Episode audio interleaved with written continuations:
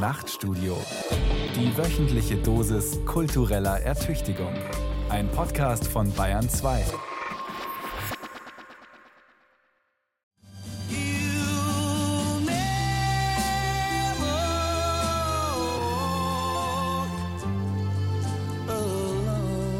You'll Never Walk Alone. Auf der Suche nach dem gesellschaftlichen Zusammenhalt von Jochen Rack.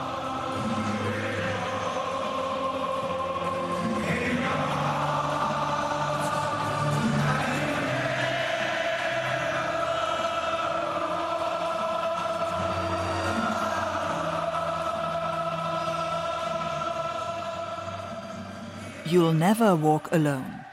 Die Stadionhymne des FC Liverpool ist weltberühmt. Ein Gemeinschaftsgefühl wird besungen. Das zugehörige Video zu dem Song der Gruppe Gary and the Pacemakers drückt es mit eindrucksvollen Bildern aus.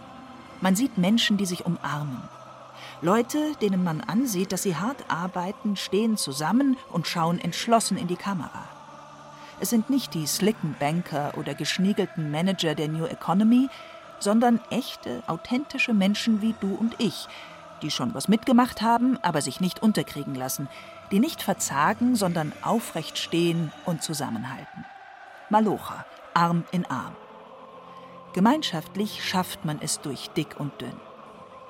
Fürchte dich nicht, wenn es regnet und du durch Sturm und Dunkelheit gehst, lautet der Songtext, denn du wirst nie allein gehen.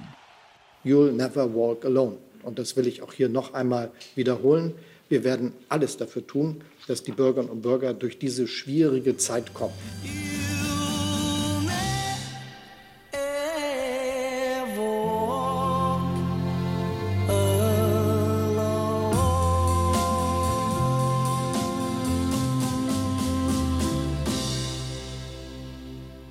You'll never walk alone. Ein Mantra für Zeitenwenden und Krisenzeiten, das Olaf Scholz aus dem Refrain des Songs von Gary and the Pacemakers zitiert. Es ist das Motto der Stunde, eine Beschwörung von Solidarität, denn der Gesellschaft drohen Risse und Verwerfungen, ausgelöst durch die ökonomische und politische Krise, die der Krieg Russlands gegen die Ukraine verursacht hat. Wladimir Putin hat alle Gaslieferungen gestoppt. Deutschland ist durch die Abhängigkeit von russischen Energielieferungen erpressbar. Es droht ein kalter Winter, das Land zeigt sich wirtschaftlich verletzbar. Bei steigenden Energiepreisen steigt auch die Inflation. Menschen drohen in die Armut abzurutschen. Was ist in einer solchen Situation zu tun? Was können Politik, Wirtschaft und Gesellschaft, was können wir beitragen für den Zusammenhalt? Sowohl vor Ort als auch europaweit. Das Nachtstudio macht sich auf die Suche nach solidarischen Antworten in dieser Zeitenwende. Bei Fachleuten aus Wirtschaft, Wissenschaft und Gesellschaft. Zum Beispiel bei Clemens Fußt, dem Präsident des IFO-Instituts in München. Wir kommen ja gerade aus der einen Krise, da, haben wir uns erholt, hat die deutsche Wirtschaft sich erholt der Corona-Krise und äh, stürzen jetzt gleich in die nächste. Das ist die Energiekrise. Und bei der Energiekrise ist es ja so, dass wir eine Verteuerung von Produkten haben, die wir im Wesentlichen importieren. Wir produzieren wenig Energie in Deutschland, äh, viel importieren wir. Und wenn das, was wir importieren, sich drastisch verteuert, dann schlägt sich das nieder in Inflation, aber es schlägt sich auch nieder darin, dass wir als Land, als Gesellschaft ärmer werden. Unser Wohlstandsniveau sinkt. Es gibt also weniger zu verteilen. Gleichzeitig ist das ein Prozess, der Menschen besondere Probleme macht, die keine Reserven haben. Aber es gibt eben Leute, die haben kaum Spielräume in ihrem Budget, die können höhere Kosten nicht tragen. In privaten Haushalten könnte es kalt werden. Manche Betriebe werden schließen müssen. Das Wachstum sinkt. Die Wirtschaftsinstitute sagen eine Rezession voraus. Vor allem einkommensschwache Bürger sind von der Krise betroffen, sagt der Berliner Soziologe Steffen Mau. Das große Thema für diesen Winter ist natürlich der Zugang zu Wärme. Wir sind jetzt in der Situation, wo viele Menschen mit kleinem Einkommen doch in extreme Notlagen hineingeraten können, also dass sie einfach auch äh, Verschuldungsrisiken jetzt haben oder dass sie möglicherweise auch ihren Wohnraum verlieren äh, können, ihr Obdach, äh, wenn sie die Miete nicht mehr bezahlen oder die Gasrechnung nicht mehr bezahlen. Die Zukunftsaussichten waren schon mal besser. Dabei hat die Welt gerade erst mühsam die Corona-Pandemie bewältigt. Mit neuen Staatsschulden und Rettungspaketen wurde der wirtschaftliche Niedergang kompensiert, den Lockdowns und abreißende Lieferketten ausgelöst haben. Der Staat zeigte sich als entscheidender Akteur, um die Ökonomie zu stabilisieren und die Gesellschaft zusammenzuhalten. Umverteilung, Regulierung, Unterstützungszahlungen für Bürger und Rettung von Unternehmen durch staatliche Beteiligung haben das Schlimmste abgewendet. Nun, in Kriegszeiten, ist der Staat erneut gefragt, um soziale Spaltungen zu verhindern. Ich habe gesagt, you'll never walk alone.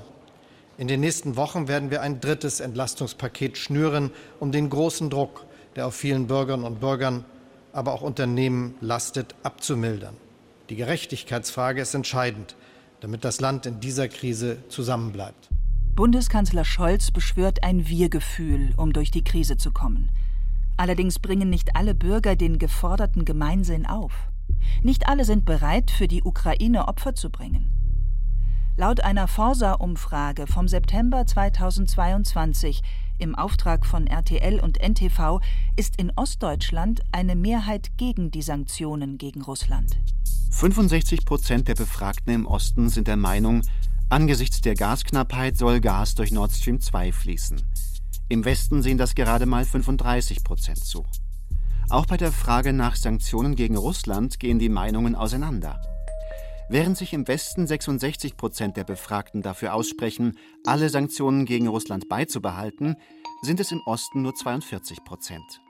Knapp ein Drittel, 32 Prozent der Befragten im Osten, kann sich sogar vorstellen, alle Sanktionen aufzuheben.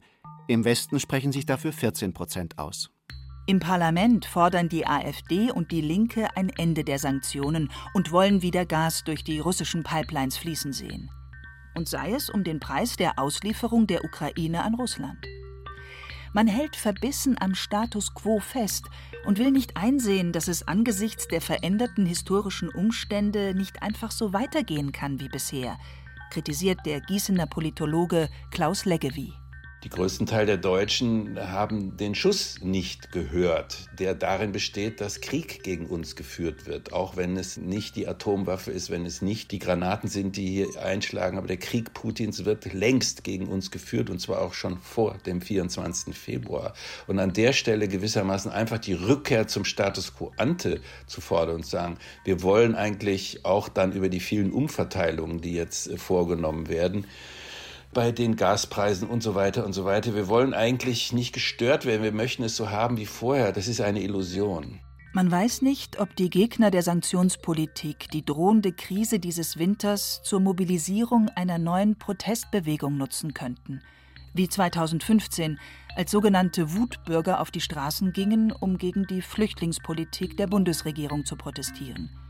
Oder in den Jahren der Corona-Pandemie, als Masken- und Impfgegner demonstrierten und einige sich von rechten Bewegungen und Verschwörungstheoretikern instrumentalisieren ließen. Von einer Regierung zu verlangen, uns zu versichern, Leute, ihr seid safe, alles ist gut, wir machen das, wir bringen euch über den Winter und auch über den nächsten und über die nächsten zehn Jahre, das ist illusorisch.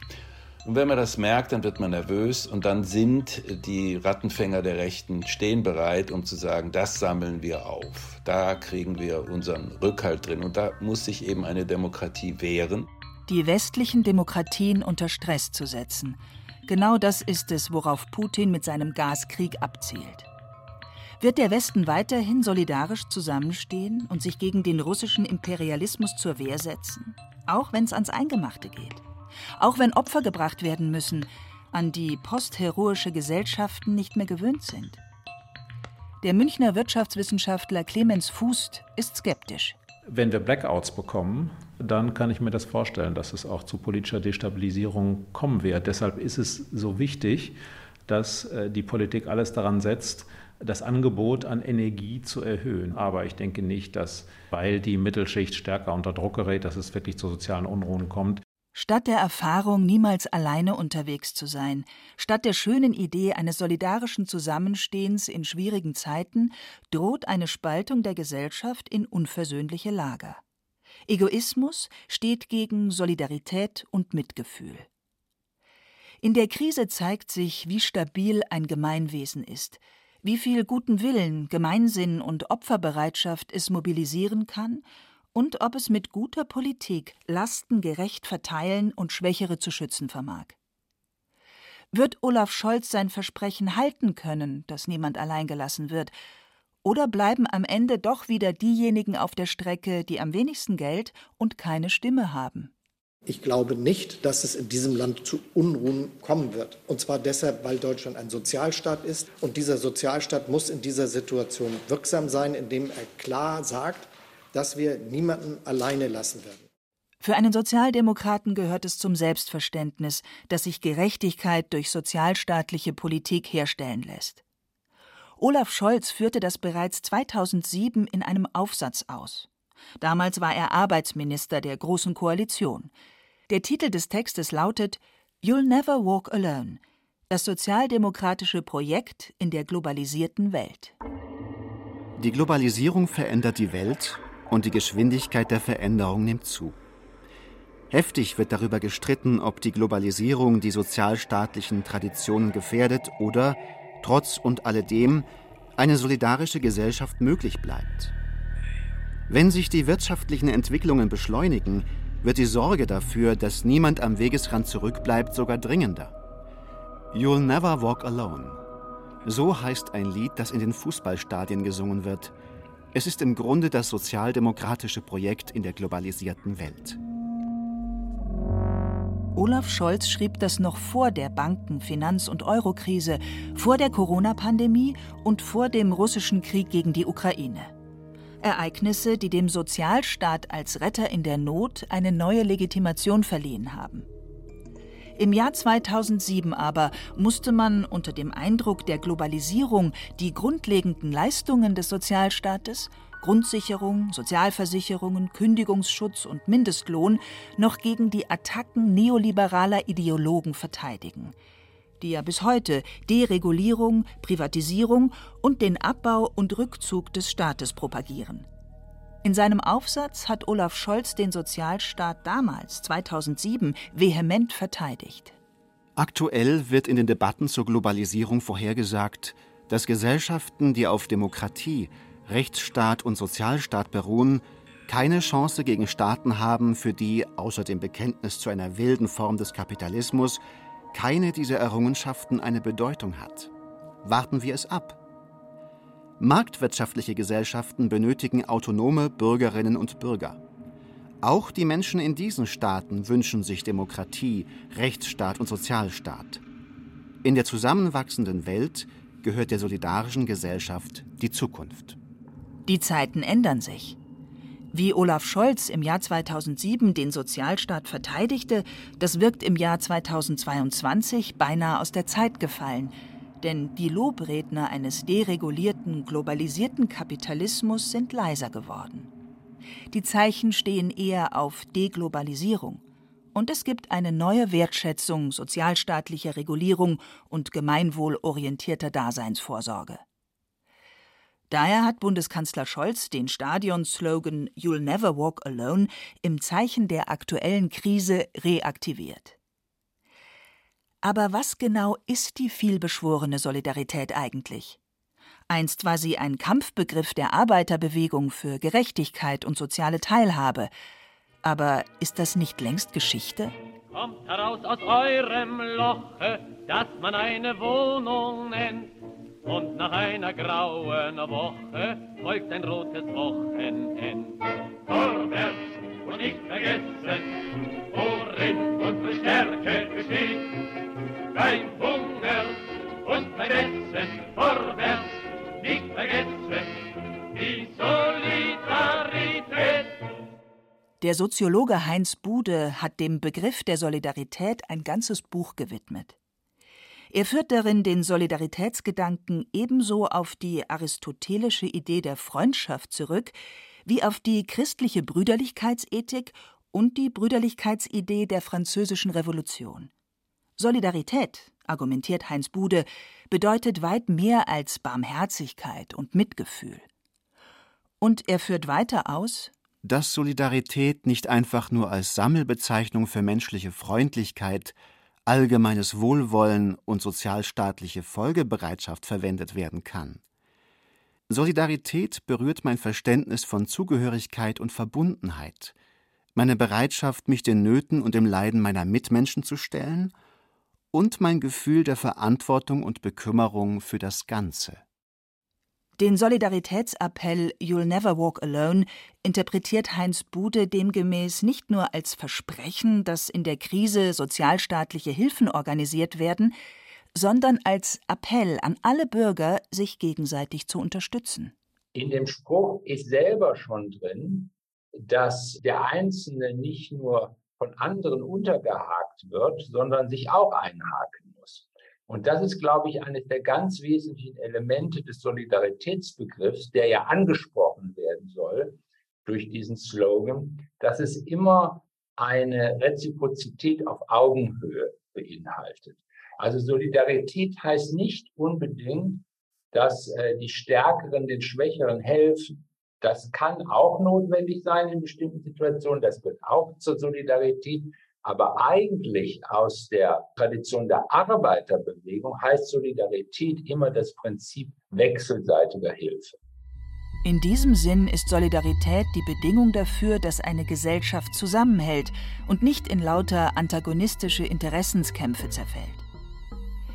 Jürgen Habermas hat das in einem Essay, der sich mit dem neuen Strukturwandel der Öffentlichkeit befasst, im Jahr 2021 so ausgedrückt. Das soziale Band einer noch so heterogen zusammengesetzten Gesellschaft wird nur dann nicht reißen, wenn die politische Integration allgemein eine staatsbürgerliche Solidarität gewährleistet, die keineswegs einen bedingungslosen Altruismus verlangt, sondern eine begrenzte reziproke Hilfsbereitschaft. Diese Art des Füreinander-Einstehens geht zwar über die Bereitschaft zum interessenabhängigen Kompromissverhalten hinaus, ist aber unter Genossen desselben politischen Gemeinwesens verbunden, eben mit der Erwartung, dass sich der andere in einer ähnlichen Situation zu einer ähnlichen Hilfestellung verpflichtet fühlen wird. Eine liberale politische Kultur verlangt Gemeinwohlorientierung. Diese solidarische Gemeinwohlorientierung beschrieb schon der französische Soziologe Émile Durkheim Ende des 19. Jahrhunderts. In einer modernen arbeitsteiligen Gesellschaft seien die Bürger alle aufeinander angewiesen, auch wenn es zwischen ihnen soziale Differenzen gebe. Die Menschen können nicht zusammen leben, ohne sich zu verstehen. Und folglich nicht, ohne sich gegenseitig Opfer zu bringen – ohne sich untereinander stark und dauerhaft zu binden. Jede Gesellschaft ist eine moralische Gesellschaft. Durkheim bezeichnete dieses wechselseitige Aufeinanderbezogensein der Mitglieder einer Gesellschaft als organische Solidarität. Sie ist Ausdruck der bürgerlichen Utopie, dass die Klassengegensätze so moderiert werden können, dass es nicht zum Klassenkampf kommt, den Karl Marx als einzigen Weg zur Herstellung der klassenlosen, solidarischen und gerechten Gesellschaft des Kommunismus ansah. Bekanntlich scheiterten die realsozialistischen Staaten auf diesem Weg, und Deutschland erlebte die totalitäre Zerrform der organischen Solidarität in der NS-Zeit als repressive Volksgemeinschaft. In der neu gegründeten Bundesrepublik wurzelte dann eine neue freiheitliche Solidarität in der gemeinsamen Erfahrung des Zweiten Weltkrieges. Kriegsfolgebetroffenheit nennt es Heinz Bude. Dazu passt der Song You'll Never Walk Alone, der ursprünglich aus dem amerikanischen Musical Carousel des Jahres 1945 stammt. Der zerstörerische Krieg war vorbei, man suchte neuen Gemeinsinn. 1963 dann veröffentlichte die britische Band Gary and the Pacemakers eine Coverversion des Songs, die zur Stadionhymne des Liverpooler Fußballclubs wurde. At the end of a storm, there's a golden sky. and the sweet silver song of a lark. Wenn der Sturm zu Ende ist, wird der Himmel golden leuchten und eine Lerche ihren süßen, silbernen Gesang hören lassen. Das klingt sehr nach Sozialkitsch. Du gehst nicht allein durch die Stürme der Welt. Da ist ein Kümmererkanzler, da sind andere, die dir helfen. Wir rücken zusammen, wir unterstützen uns gegenseitig. Oder in einer anderen Lieblingsvokabel von Olaf Scholz, die an Demonstrationszüge des 1. Mai erinnert. Wenn wir uns unterhaken und zusammenhalten, sind wir stark. Das Bild einer untergehakten Gesellschaft aber stimmt nicht mehr für unsere Gegenwart, in der es wenig Gemeinsamkeiten zwischen den Bankern der New Economy und den Angehörigen eines abgehängten Prekariats gibt.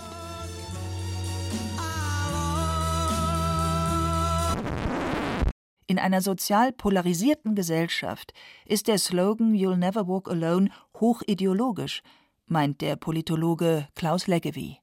Das ist natürlich ein glatter Euphemismus. Die Leute laufen im großen Teil allein und werden jetzt natürlich auch ziemlich allein gelassen in dieser Krise.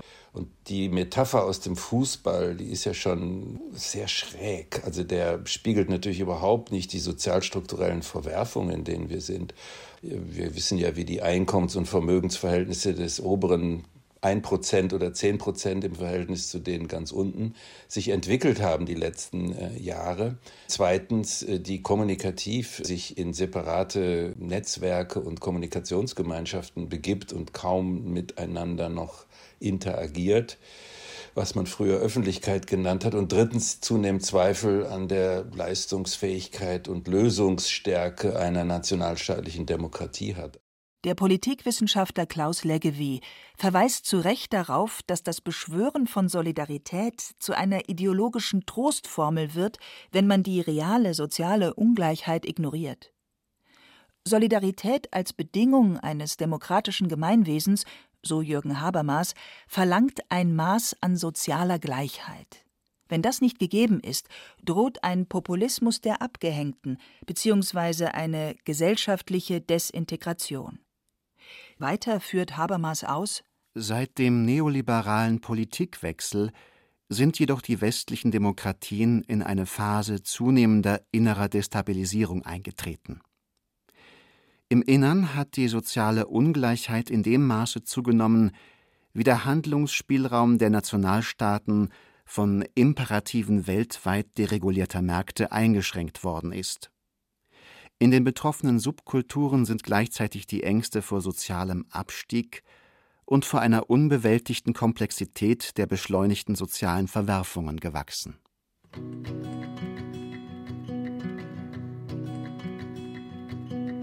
Ihr, die ihr euch unverzagt mit der Verachtung plagt, gejagt an jedem Tag von euren Traumata, die ihr jede Hilfe braucht, unter Spießbürgern Spießruten lauft, von der Herde angestielt mit ihren Fratzen konfrontiert, die ihr nicht mehr weiter wisst und jede Zuneigung vermisst, die ihr vor dem Abriss steht. Ihr habt meine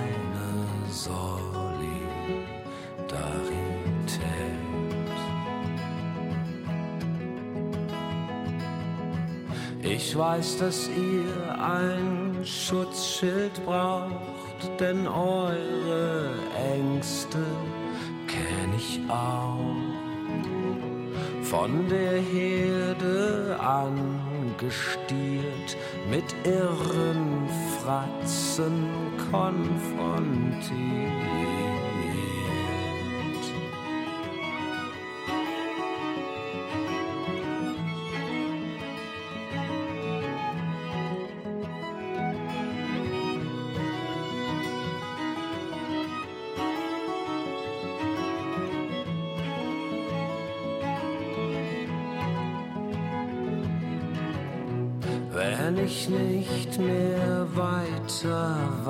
Weiß und ich mich in Fetzen weiß, wenn Verstörung mich umweht, hab ich deine Solidarität.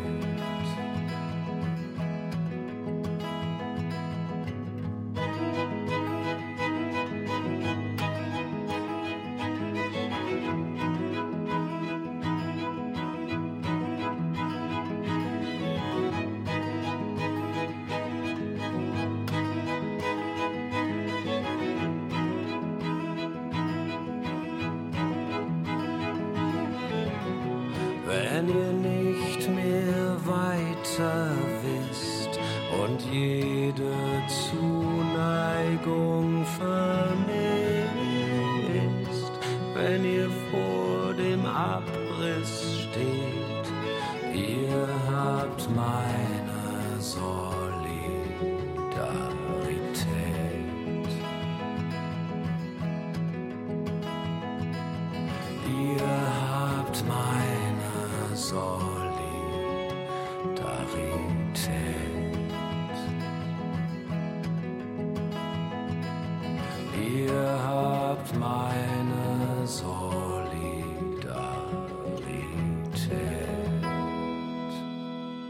lassen sich Solidarität und Gerechtigkeit unter den aktuellen Bedingungen begründen?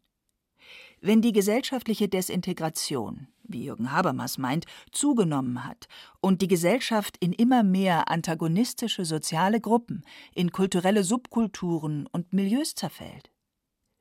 Wenn der Banker, der sich auf internationalem Parkett bewegt und heute in Frankfurt, morgen in Singapur arbeitet, mit dem prekär beschäftigten Paketboten mit Migrationsbiografie keine gemeinsame Lebenswelt mehr teilt, wenn sich die beiden bestenfalls noch an der Türschwelle begegnen. Der Berliner Soziologe Andreas Reckwitz beschreibt diesen Prozess der sozialen Fragmentierung mit dem Begriff der Gesellschaft der Singularitäten. Ein Kernmerkmal des Ganzen scheint mir doch zu sein, dass wir eigentlich eine Verschiebung haben von dem, was der französische Wirtschafts- und Politikhistoriker Pierre Rosan Vallon die Gesellschaft der Gleichen nennt, zu einer Gesellschaft der Singularitäten. Also Gesellschaft der Gleichen, die industrielle Moderne, jedenfalls der 50er, 60er, 70er Jahre, war eigentlich eine Gesellschaft, die sehr stark, man könnte sagen, auch von Kriterien des Allgemeinen, auch des Standardisierten, auch des Gleichen, dessen, was für alle gleich ist, geprägt war. Also die Industrieproduktion selbst ist ja eine Produktion standardisierter Güter. Aber auch der damalige Wohlfahrtsstaat war einer, bei dem es ganz stark darum ging, dass gleiche Lebensbedingungen für alle geschaffen wurden. Auch die Lebensführung dieser Zeit war eigentlich eine relativ konforme. Also bei jedem ging es eigentlich darum, Normalität zu demonstrieren, einen bestimmten Lebensstandard zu erreichen. Aber seit den 1980er Jahren hat sich das eigentlich immer mehr verschoben, haben sich diese zentralen Bewertungskriterien der Gesellschaft immer mehr verschoben, weg vom Allgemeinen hin zum Besonderen. Also hin zu Besonderheiten, Einzigartigkeiten, Individualitäten. Die Gesellschaft der Gleichen oder die nivellierte Mittelstandsgesellschaft, wie sie in den 1950er Jahren der Soziologe Helmut Schelsky beschrieb, eine Gesellschaft, in der Solidarität nicht zuletzt auf der geteilten Erfahrung in der Arbeitswelt beruhte, wurde immer mehr ersetzt durch eine Gesellschaft, in der individualistisch sich voneinander abgrenzende Einzelne ihre Selbstverwirklichung und Selbstentfaltung nach eigenen Maßstäben gestalten wollten. Die Angehörigen der Hyperkultur, eine mobile, globalisierungsfreundliche Creative Class mit kosmopolitischen Werten, distanzierten sich von den Modernisierungsverlierern, die sich wiederum in geschlossenen Gemeinschaften abschotteten und an essentialistischen Werten orientierten, die Halt geben sollten in einer haltlosen Welt. Die Ideologie des Neoliberalismus, die den Rückzug des Staates, Deregulierung und Privatisierung predigte und die Übernahme der Lebensrisiken durch jeden Einzelnen verlangte, lieferte dazu die Legitimation. Das Ergebnis dieser Entwicklung, sagt der Berliner Soziologe Steffen Mau, war eine weitgehende Desolidarisierung. Wir haben vielleicht ein Vorbild, das ist die britische Gesellschaft unter Maggie Thatcher, wo man eben sehen kann, wenn der Staat sich doch stärker zurückzieht und äh, immer mehr privatisiert, dann äh, springt die Mittelschicht irgendwann ab. Ne? Dann gibt es so eine Art von Do-it-yourself-Mentalität, also dass Leute dann eher sagen, ja, wenn jetzt die öffentlichen Schulen alle so schlecht sind und das Gesundheitswesen auch, dann gehe ich da raus. Und das ist natürlich ein Prozess der schleichenden Desolidarisierung, wo man im Prinzip diese Mittelschichten, die ganz entscheidend sind, auch für die Legitimität von wohlfahrtsstaatlichen Interventionen, wo man die nicht mehr ins Boot bekommt. Und das wäre wirklich eine Entwicklung hin zu einer stärker auch äh, gespaltenen Gesellschaft. Die große Freiheit der Selbstverwirklichung im neoliberalen Kapitalismus nützte nicht allen gleichermaßen. Vor allem profitierte die gut ausgebildete mobile Mittelschicht. Einkommensschwache, weniger gebildete und mobile Menschen aber zählten zu den Verlierern. Es kam zu einer neuen sozialen Polarisierung der Klassen und einer Parallelwelt der Ausgeschlossenen. Wie kann man in einer solchen sozial und kulturell fragmentierten Gesellschaft noch ein einigendes Band der Solidarität knüpfen? Andreas Reckwitz fordert einen neuen Liberalismus, den er einbettenden Liberalismus nennt. Ein Liberalismus, der wieder Grenzen und Regeln setzt tatsächlich würde ich sagen, dass wir doch jetzt seit einigen Jahren merken, dass dieser entgrenzende Liberalismus der letzten Jahrzehnte, von denen der Neoliberalismus eben ein Teil ist, dass der doch in eine Sackgasse geführt hat, dass der eben genau diese Krise des Allgemeinen eigentlich noch forciert hat. Und jetzt ist natürlich die Frage, ob es nicht auch sinnvoll ist oder wünschenswert ist, auf der politischen Ebene also ein neues Paradigma zusammenzuzimmern, das gewissermaßen in die Gesellschaft der Singularitäten eher bremsend hineinwirkt, eher regulierend hineinwirkt hineinwirkt. Und da könnte man von einem einbettenden Liberalismus reden. Also ganz einfach gesagt, also während der Liberalismus der letzten Jahrzehnte vor allen Dingen auf Dynamisierung gesetzt hat, müsste ein neuer Liberalismus eher auf Regulierung setzen. Man kann dieses Plädoyer für einen einbettenden Liberalismus auch als Forderung für die Wiederbelebung des Sozialliberalismus verstehen. Der Sozialstaat, der vom Neoliberalismus lange diskreditiert wurde, erfährt eine neue Wertschätzung, sagt Steffen Mau. Im Prinzip müssen wir auch äh, zu einer anderen Begrifflichkeit kommen, nämlich diese Idee des Infrastrukturstaates, also dass bestimmte Infrastrukturen eben öffentlich äh, zur Verfügung gestellt äh, werden müssen und auch nur öffentlich zur Verfügung gestellt werden können. Und dieser Begriff sozusagen des eingebetteten Liberalismus ist ja so ein Gegenbegriff zur Entbettung. Und da ist eben die Vorstellung, einer extrem äh, starken Vermarktlichung aller gesellschaftlichen äh, Bereiche mit verbunden. Und den Begriff halte ich schon für sinnvoll. Was kann und was sollte der Staat hier tun? Wie viel Gemeinwesen brauchen wir? Wie viel Individualisierung ist möglich? Und das neu auszutarieren und da nicht so einer blinden Ideologie, wie sie der Neoliberalismus aus meiner Sicht war, einfach so zu folgen, darauf kommt es letzten Endes an. Das soziologische Plädoyer für einen einbettenden Liberalismus bzw. einen Infrastrukturstaat ist die Lehre aus neoliberaler Politik, die zu lange verfolgt wurde, wie der Politologe Klaus Leggevi meint ich habe nie an diese neoliberalen Versprechen geglaubt. Sie haben die Situation der gesellschaftlichen Spaltung, auch der identitären Vereinzelung von Kleinstgruppen, die haben sie ja befördert. Das ist ja genau das Produkt des äh, Neoliberalismus oder nennen wir es doch einfach des Kapitalismus, wie wir ihn die letzten 30 Jahre erlebt haben, ist ja genau die gesellschaftliche Vereinzelung und die sozialstrukturelle Verwerfung und die identitäre Polarisierung. Das ist ja genau das Resultat. Insofern kann ich nur die Forderung oder die, die Trendbeschreibung, bringing the state back in, bringt den Staat wieder ein, macht ihn zu demjenigen, der versucht, im Sinne eines erneuerten dann auch auf ökologische Transformation zielenden Gesellschaftsvertrags die Dinge anders zu machen als bisher, dem kann man natürlich nur zustimmen. So mündet die Kritik des Neoliberalismus wie die Analyse der Gesellschaft der Singularitäten in die Forderung nach einem starken Staat. Nur ein starker Staat ermöglicht eine solidarische Gesellschaft, indem er durch sozialstaatliche Politik soziale Ungleichheit abbaut und die Bürger ertüchtigt, an der demokratischen Kultur teilzunehmen, meint der Berliner Soziologe Steffen Mau. Wenn jetzt ein neues Denken darüber ja zumindest beginnt, welche Arten von ja wirklich von, von wichtigen Leistungen doch stärker staatlich reguliert oder vielleicht sogar staatlich organisiert werden sollten, dann kann man das eigentlich nur begrüßen, weil wir eben einfach sehen, dass es viele Bereiche geht. Das geht ja bis auch zu Fragen des Zugangs zu digitalen Medien und andere Dinge, äh, dass sich ein viel breiteres Verständnis eigentlich von Daseinsvorsorge entwickelt und wir eben in vielen Bereichen eben sehen, dass es auch großes Marktversagen gibt und der Staat dann immer als eine Art von Rückversicherung bislang eingesprungen ist und hier und dort repariert hat, aber vielleicht die langfristigen auch äh, ja, Strukturen nicht so systematisch umgebaut hat, dass wir jetzt zu einer stärker ja, resilienten Gesellschaft kommen, die eben auch mit bestimmten Krisen sehr, sehr gut umgehen kann. Liberale Ökonomen warnen allerdings vor einer staatlichen Überregulierung der Märkte und einem rundum sorglos Staat. So stellt Clemens Fuß zwar nicht in Frage, dass der Neoliberalismus einer Korrektur zugunsten eines einbettenden Liberalismus bedarf, das Pendel dürfe nun aber nicht in die Richtung eines Neodirigismus ausschlagen. In der Tat, wir haben seit vielleicht seit der Finanzkrise spätestens eine Gegenbewegung gegen die Regulierung und ich habe das selbst mal als Neodirigismus bezeichnet, also eine, neue Neigung zum Dirigismus und die Erwartung an den Staat. Einmal die, die Vorstellung, dass der Staat vieles steuern kann und dann die Erwartung an den Staat, dass er eigentlich alle Unbill von den Menschen weghält und sie auch daraus entlässt, für sich selbst verantwortlich zu sein. Es muss immer wieder neu verhandelt werden in einer Gesellschaft und, auch ein neues Gleichgewicht gefunden werden. Und ich glaube, die Herausforderung für die Zukunft liegt darin, dieses vernünftige Verhältnis zu bewahren. Und das ist schwierig in Zeiten, in denen immer wieder neue Krisen kommen, denn dann ist der Staatseingriff in besonderer Weise gefragt. Ähnlich sieht es die Münchner Ökonomin Monika Schnitzer. Sie ist eine der fünf Wirtschaftsweisen.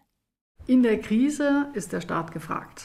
Ganz generell gibt es immer dieses Spannungsverhältnis, wie viel Markt, wie viel Staat will ich haben und da erleben wir einfach Wellen. Wenn wir uns das letzte Jahrhundert anschauen, dann war am Anfang des Jahrhunderts die Überlegung immer, wenn wir sprechen von Externalitäten, wenn Dinge, die man macht, auch andere betreffen, Umweltverschmutzung oder so, da ist der Staat gefragt. Oder Daseinsvorsorge, damals war immer klar, das macht der Staat.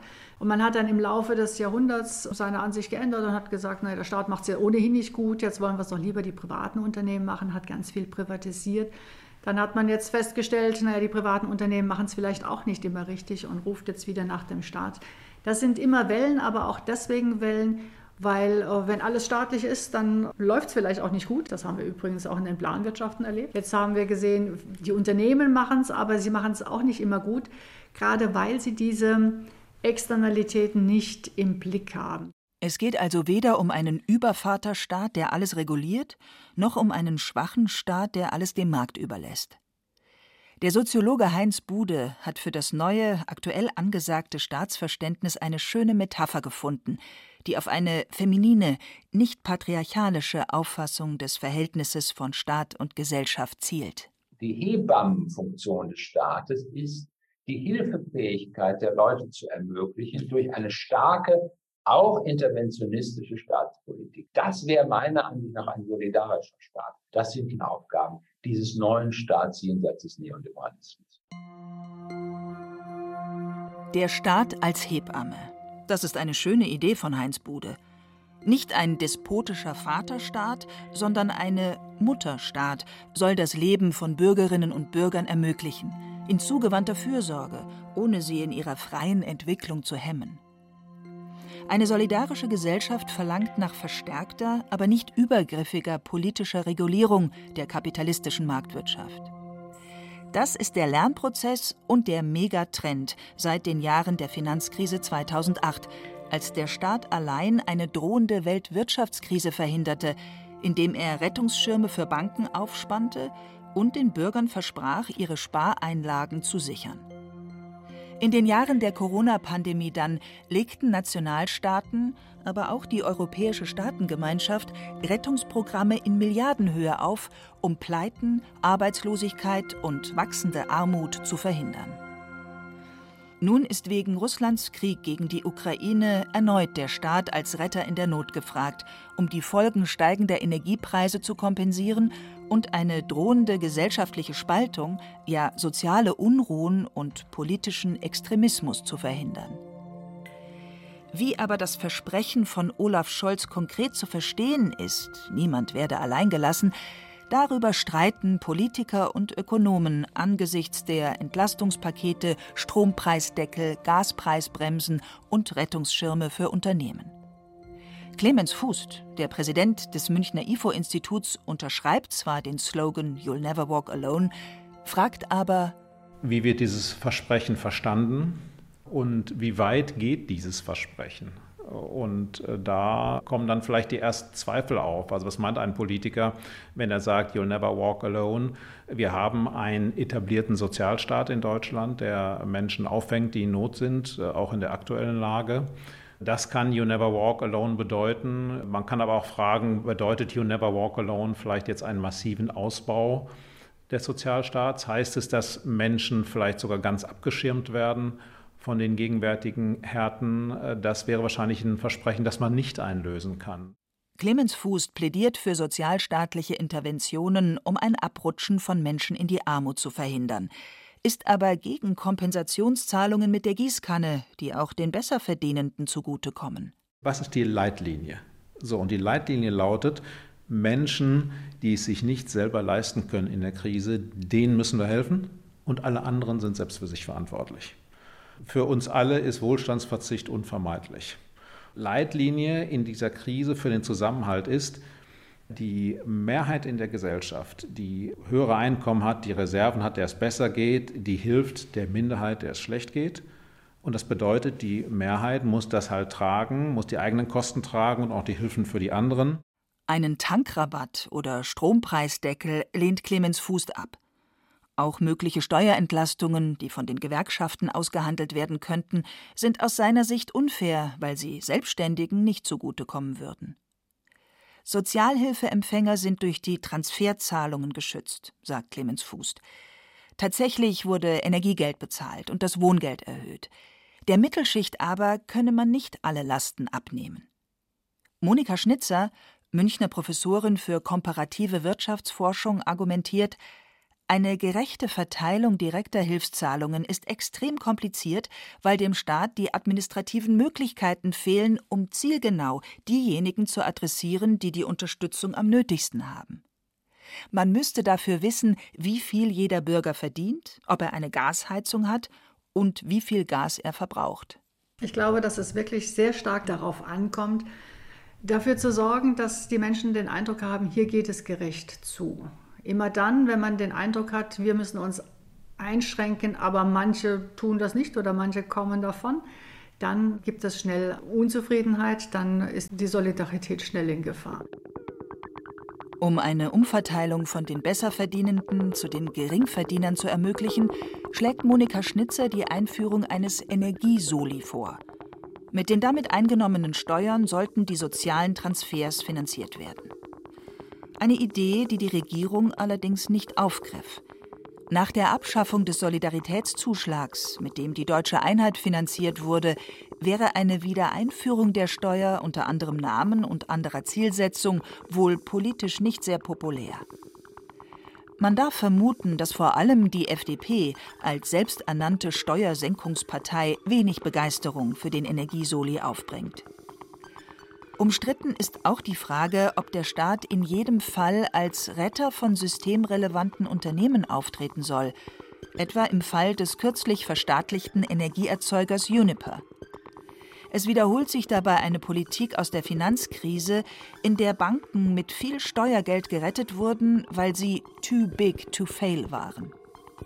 Während die Banken in Zeiten der Prosperität ihre Gewinne privatisierten, konnten sie in der Krise ihre Verluste sozialisieren.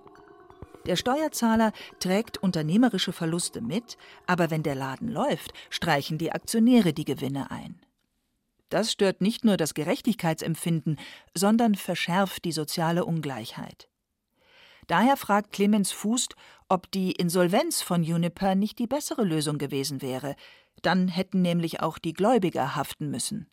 Genauso muss man jetzt fragen, wenn Juniper gerettet wird, dann ist ja das Argument, wenn wir Juniper nicht retten, rutscht das Unternehmen in Konkurs.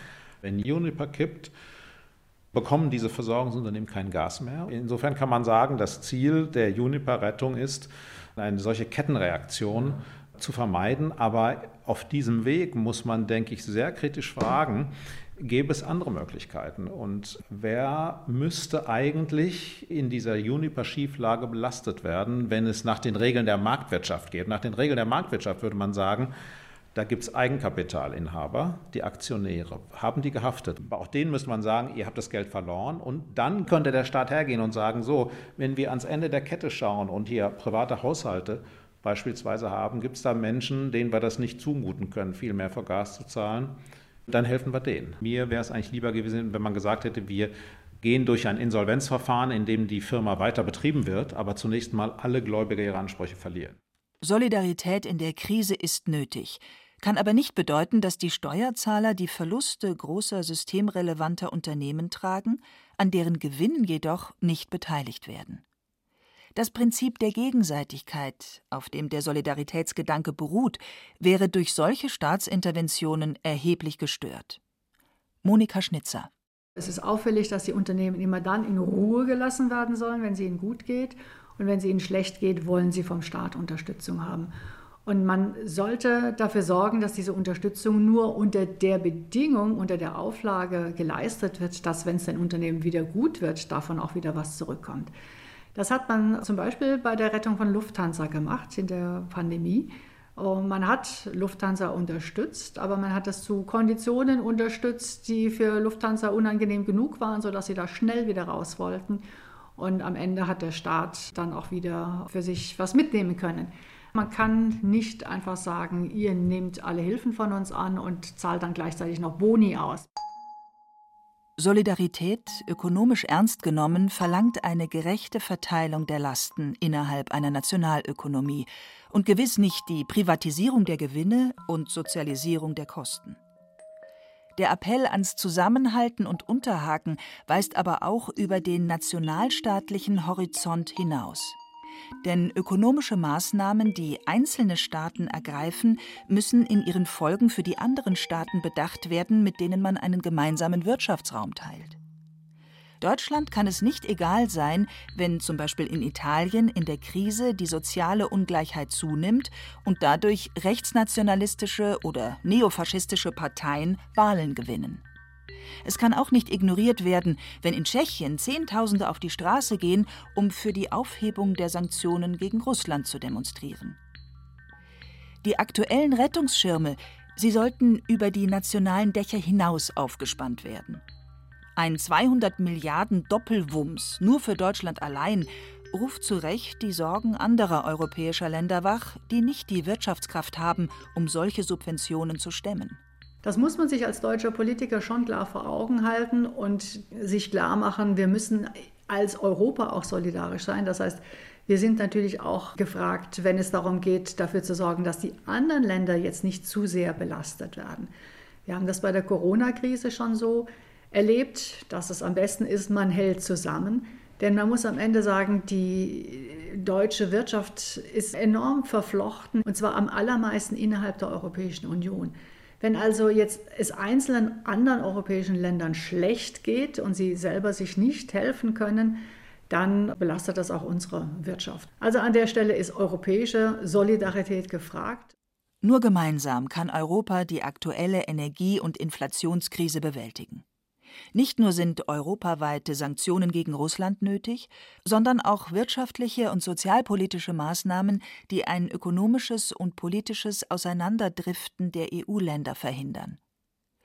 Der Ruf nach einem starken Staat muss auch als Ruf nach der Stärkung des Europäischen Staatenbundes verstanden werden. Darum brauchen wir einen EU-weit geltenden Energiepreisdeckel oder eine Gaspreisbremse, eine vernünftige Inflationsbekämpfung durch die EZB und europäische Entlastungspakete, die auch bei den wirtschaftlich schlechter gestellten EU-Ländern ankommen. Anders lässt sich das westlich-liberale, demokratische Gesellschaftsmodell nicht verteidigen, das Putin durch seinen Krieg gegen die Ukraine und seinen Energiekrieg gegen Europa diskreditieren und zerstören möchte.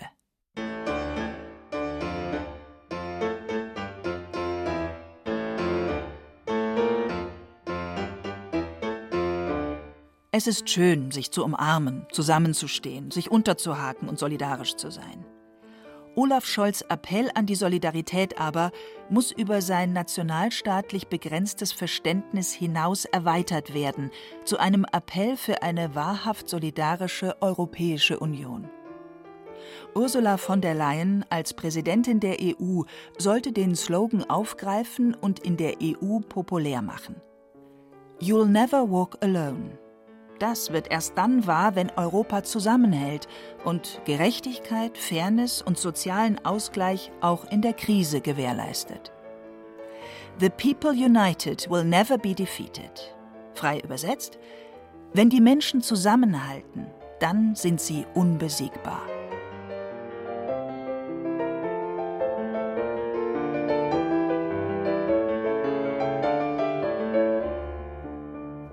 You'll Never Walk Alone auf der Suche nach dem gesellschaftlichen Zusammenhalt von Jochen Rack.